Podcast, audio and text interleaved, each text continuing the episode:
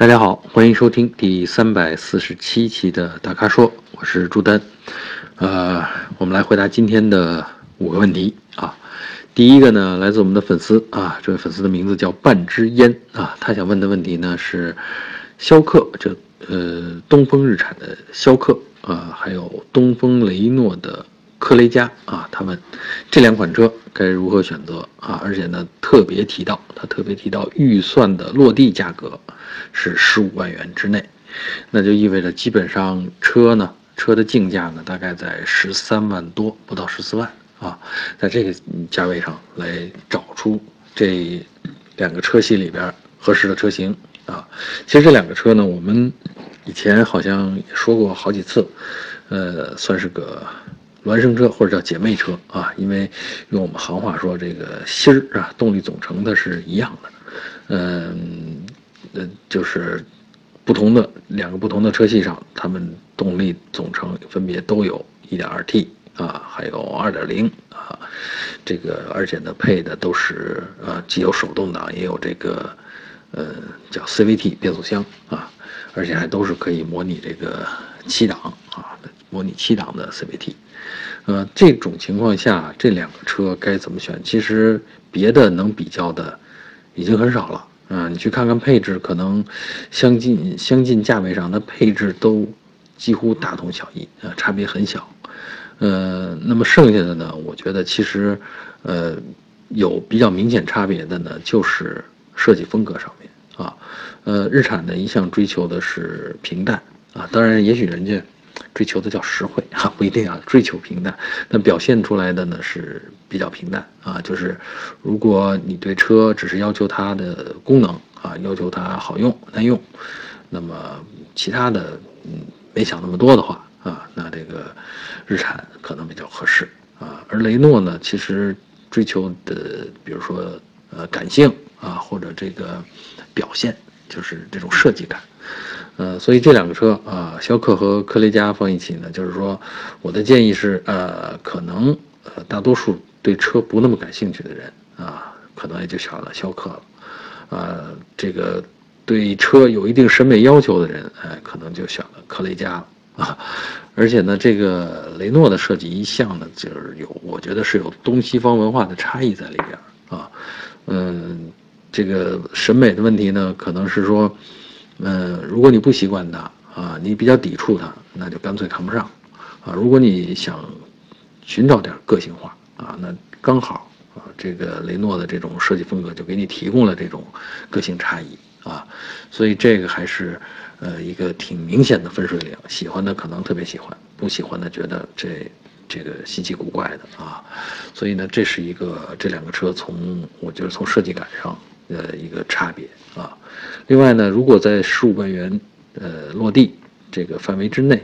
那么能找出来的车型，一个就是 1.2T 的逍客啊，就是涡轮增压的这个小排量发动机啊，逍客，还有一个呢是2.0升的科雷嘉啊，我特地看了一下，它们的配置几乎完全相同，就连车上的中控台上的那个是那个音响那个收音机的设计都是一模一样的。啊，嗯，那这两个车的差别呢，开起来还是有有一点的。那小排量带涡轮呢，在咱们日常城市生活当中频繁启停的情况下，你会觉得这个动力更好用一点啊。然后这个呃二点零的呢，可能更符合呃大多数人对一个这种紧凑型 SUV 的这么个期待，就是也不图它有多强的动力，但是日常生活中完全够用。所以呢，大家觉得这个2.0可能是一个，呃，够用这么个概念啊。但是2.0呢，这个这个出现在科雷嘉上啊，这个 1.2T 呢出现在逍客上，这个是分别能够做到15万元之内啊。因为科雷嘉的 1.2T 只有手动挡啊，我觉得以前我也说过，这手动挡其实我觉得大家除非特别喜欢驾驶。啊，除非有下赛道的需求，一般情况下咱们还是选自动挡来的比较方便啊。所以呢，这两款车呢，就是怎么选呢？我想大概就说了我的思路啊。另外呢，真的去比一下啊，因为这个审美真的是见仁见智的事儿啊。呃，这两个车的这个外观的差异还是挺大的。说实在，外观的差异比内饰的差异要大啊。还有一个呢，就是后排，你一定要坐在上面啊，感受一下车内的气氛。呃，我的感觉是科雷嘉的的内饰氛围更活跃一些啊。所以呢，如果让我推荐，我可能会选这个科雷嘉来作为这个给我们这位粉丝的推荐啊。呃，第二个问题来自我们的粉丝石头啊，石头同学问的是三款典型的热销车啊，是哪三款呢？分别是凯美瑞、雅阁、天籁啊，这个三款日系的中级轿车，而且中国市场上这个知名度非常高啊，其实口碑也都不错啊。他问的呢，石头石头同学问的是这三款车哪一个更值得买？呃，其实销量排在那儿啊，这个都不小，这个销量啊，呃，哪一个更值得买？我觉得可以这么看啊，呃，咱们用新旧这个概念，就是产品的生命周期，这三个车放在一起，凯美瑞和雅阁都比较新，尤其是雅阁，我觉得是基本上是凯美瑞之后出来的吧，啊，然后这个天籁其实最老啊，而且最近可能换了一下前脸，但整车的。外观内饰它基本没动啊，嗯，在整个产品生命周期上呢，这个天籁其实已经进入尾声了啊，它即将迎来换代，当然现在不确定啊，是一年之内还是两年之内去换这个代，但整个天籁这个车系给人的感觉就是比较老气了啊，比较偏保守了，当然也有人喜欢这种，呃，所谓成熟的这种感觉，稳重的感觉。啊，而不像这个雅阁啊，这一代跟上一代的差别有那么大，一下就好像差了二十岁的感觉啊！就原来从四十岁的那种呃典型的用户，现在突然变成了二十岁的这个典型的受众，啊，这是雅阁啊，雅阁很多人把它评价为这个，嗯，叫大的思域嘛，大一号的思域啊。当然，其实雅阁我觉得设计上还是挺吸引人的啊，尤其是这个内饰。中控这一块一个大大的屏幕立在那儿，这也是很潮的啊。嗯，凯美瑞跟雅阁一样，都是这一代车型刚刚开始，这个生命力正最旺盛的时候啊，最吸引人的时候啊。凯美瑞的特点呢，就是说它用了 TNGA，就是新的这个整个的构造思想，叫产品的结构思想啊，设计理念。啊，所以呢，现在这一代凯美瑞开起来，跟上一代其实已经有了很明显的进步，尤其是在操控表现上面啊，呃，这个驾驶的感觉会更好啊，嗯，另外呢，凯美瑞其实不像雅阁那么激进，就在跟上一代车型的这个呃变化之中啊，不像雅阁呃来的那么激进，嗯，而且呢，这种变化呢也更偏向了怎么说呢？偏向了。有点轻奢吧，用这个词儿比较合适。就是雅阁呢更年轻化啊，吸引的更，比如说二十岁出头的人。那凯美瑞呢可能吸引的是三十岁左右的人啊，所以它的那个氛围，它的那个心态是不太一样的啊。呃，从所以咱们从新旧上边呢分分析了一下，这个基本上你可以这么理解：雅阁二十岁，凯美瑞三十岁，天籁。四十岁啊，所以对号入座，这是一个办法。呃，另外呢，这个，嗯，我觉得咱们就先不讨论天籁啊。呃，在讨论凯美瑞和雅阁的时候呢，其实雅阁现在整个的车系用的都是一点五 T 发动机，当然有高低两种功率调教啊。呃，高功率版呢，这个二百六十马力，这个还是挺，呃，挺给力的这么个。好像是二百六十牛米，对不起啊，记错了，二百六十牛米的扭矩，好像是挺给力的这么个呃动力表现啊。而凯美瑞呢，用同样的价位上呢，你能得到的是二点零的动力啊。我说的这同样价位都是二十万主销车型啊，在凯美瑞上呢，你得到的是一个二点零的动力，那相对来说啊，就没有雅阁那么激进啊，比较柔和一些。啊，这也看我们石头同学的这个驾驶的风格啊，看你喜好哪种感觉啊，所以呢，用这种感觉再来分一分，你是要凯美瑞还是要雅阁啊？我觉得这个问题呢，就基本上就搞清楚了，就有答案了啊。第三个问题来自我们的粉丝本色啊，他问的是三款啊豪华品牌的这个 SUV 啊，分别是奔驰的 GLC，嗯，奥迪的 Q5L 啊，Q5L 最近新出来的，呃，还有呢沃尔沃的 XC60，对，XC60 也是很近才出来的啊，也就是一两个月的事啊。他在问这三款车啊，谁的后期保养费用更理性？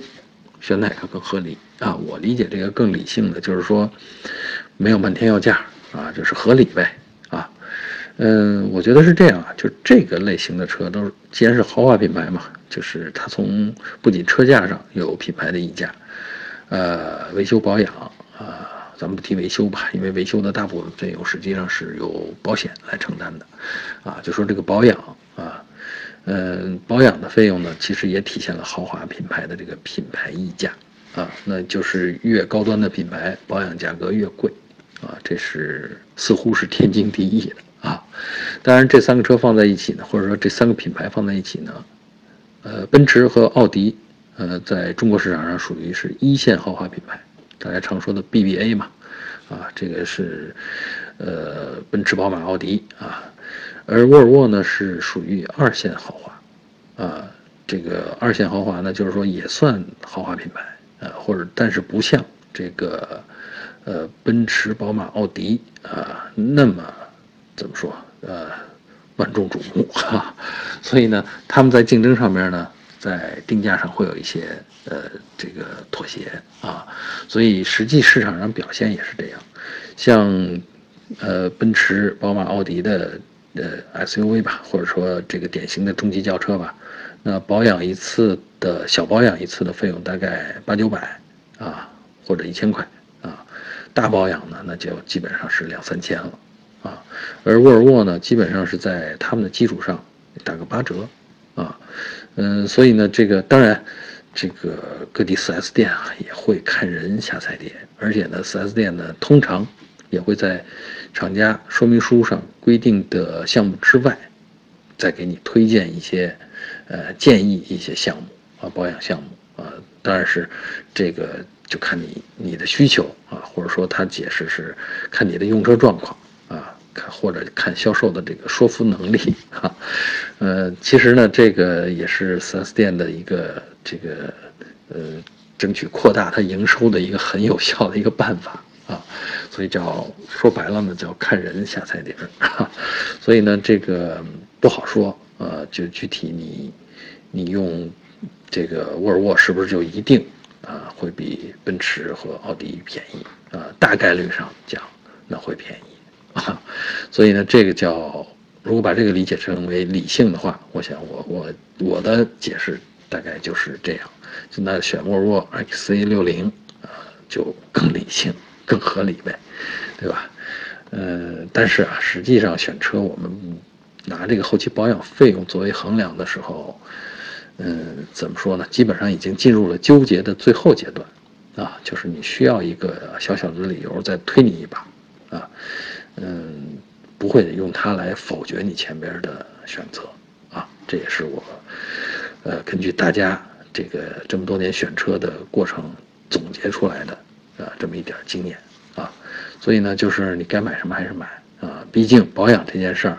你一年开的里程不会太多，家用车的话啊，也就一两万公里到头了。所以呢，保养这个事儿呢，不在用车花费里边的呃占大头啊，车钱还是占大头的，好吧？第四个问题，回答我们的粉丝啊，毛毛虫啊，毛毛虫问的是吉利帝豪。各方面的性能和保值率怎么样啊？它问的是各方面的性能，呃，其实性能呢，在我们这儿，在我眼里呢，大概分主要几大方面啊。一个呢是这个动力，呃，就是常说的动力够不够用，呃，另外呢，动力里边可能还有一个是不是比较经济，有没有因为这个动力性强了以后，这个油耗就太高了啊？呃，除了动力之外呢，还有一个呢就是操控。啊，我们觉得这个开车嘛，啊，这个其实，呃，既是一种享受，也是一种这个需要有安全保障啊。所以这个操控性，呃，就是一方面带给人乐趣，另一方面也提高了提供了很多这个主动安全的这种保障，所以操控也比较重要啊。还有呢，就是这个舒适性啊，乘坐的这个舒适性，包括减震呐，包括噪声啊这些。呃，另外还有一方面呢，可能不算不上性能，是一种感觉，那就是呃工艺质量啊，比如说车身钣金件的工艺质量啊，内饰呃零部件的工艺质量。然后像座椅啊，像这个手枕啊，这些经常跟人身体接触，或者是你经常要操作的这些操作键的这些手感，操作起来的这些感觉啊，呃，帝豪呢，其实可以说，我觉得在以上这些方面都没有明显的短板，啊，这很难得，啊，一个自主品牌，啊，价位在这个十万之内，啊，这主流车型啊，价位在十万之内，能做到这些，其实挺难得的。啊，所以这个我觉得，呃，帝豪各方面的性能是完全对得起它的价格的，啊，这个是不夸张的说，啊，当然帝豪里边其实有各个车系，啊，这个这个，比如说帝豪 GL，帝豪帝豪的 GL 呢是比帝豪要稍微大一点，啊，如果也买呢，其实我推荐买这个 GL 这个车系，或者说你你觉得两厢就够了，那你买 GS 就行。啊，嗯，然后因为它的轴距呢比这个帝帝豪要长一点，轮距左右的轮距啊也要大一点，所以这个当然车内空间也适当的要大了几厘米，但是更重要的是它的这个操控稳定性会更好啊，所以这个这个如果买的话，那我建议选这个吉利帝豪的 GL 或者是 GS 啊。嗯，这个还是那句话，这个它对得起它的价格啊，可以放心买啊。至于保值率啊，是这样，这个车的保值率呢，买帝豪，呃，这个就是通常大家买这个十万元左右或者十万元以内的这些车型的用户啊，通常是他的第一辆车，呃，然后呢，这车比如说用过，嗯，五六年啊，或甚至七八年之后呢，这这个价位的车呢，这个残值。都不高，啊，嗯，可能也就两三万了，啊，这个这个就是你车况比较好的情况下，可能也就值两三万了，所以在这种情况下，它们保值率，我觉得没有太大的意义。那我只能告诉你，其实这个车用下来，因为本身这个车的质量比较靠谱啊，就是你用个呃五六年，甚至七八年，那车况还是比较有保障的，至于卖的怎么样，那个时候的市场真的很难说。嗯，因为大家知道现在这个，呃，电动化正推上议事日程，很多人在考虑下一辆车的时候，基本上不太再考虑燃油车了啊。所以你现在预估这个五六年或者七八年之后的事儿，我觉得燃油车可能贬值的幅度都挺大的啊。最后一个问题啊，回答我们的粉丝红领巾。啊，红领巾啊，这个这个名字有意思。其实红领巾我们现在越来越少见到了啊。呃，他的问题呢是，可能我觉得这属于是一个涉及汽车改装范畴的啊，因为他提到的呢是凯迪拉克 ATS-L，说这个车怎么刷行车电脑才可以改变提速时变速箱顿挫的问题啊？嗯，另外呢，他还提到说刷了之后还有原厂质保吗？呃，首先我觉得刷了之后肯定就不会有原厂质保了啊，甭管你怎么刷啊，因为，呃，刷这件事呢，就是呃原厂的程序对原厂的车况负责，啊，呃，一旦你改变了这个发动机或者变速箱的程序，那么它的工况就已经不在呃原来设计认为的最合理的范围之内了，那么人家没有道理再给你继续。在这种情况下，再给你提供原厂质保。当然，话说回来，大多数情况下，呃，不会因为你刷了电脑，这车就发生故障啊，或者发生机件的损坏啊。大多数情况下啊，你别用那种太乱七八糟、没来由的那种，呃，莫名其妙的程序就行啊。呃，但是我确定的告诉你，这个原厂质保这件事儿，一旦你刷了，就没有了啊。嗯，至于这个车呢，其实我觉得没有那么严重吧，也可能我们这位同学红领巾同学呢是，呃，太挑剔，要求的这个呃品质太高啊。这个我是觉得它的提速的过程当中，这个确实有有顿挫的感觉啊，但是完全可以接受。反正以我的标准，我觉得可以接受啊。嗯，所以呢，这个事儿呢，我就建议啊，这位同学慎重啊，嗯，问清楚，呃，值不值得刷啊？所谓值不值得刷呢，就是说你，嗯，你你你或许在这个原厂质保 脱了保以后，你再去刷，好吧？啊，好，以上呢就是本期大咖说的全部问题。那欢迎大家继续在我们的呃微信公众号后边提问啊。如果您想了解更多的。呃，汽车资讯还有导购信息，请持续关注我们的公众号，还有车评网。我们下期节目再见。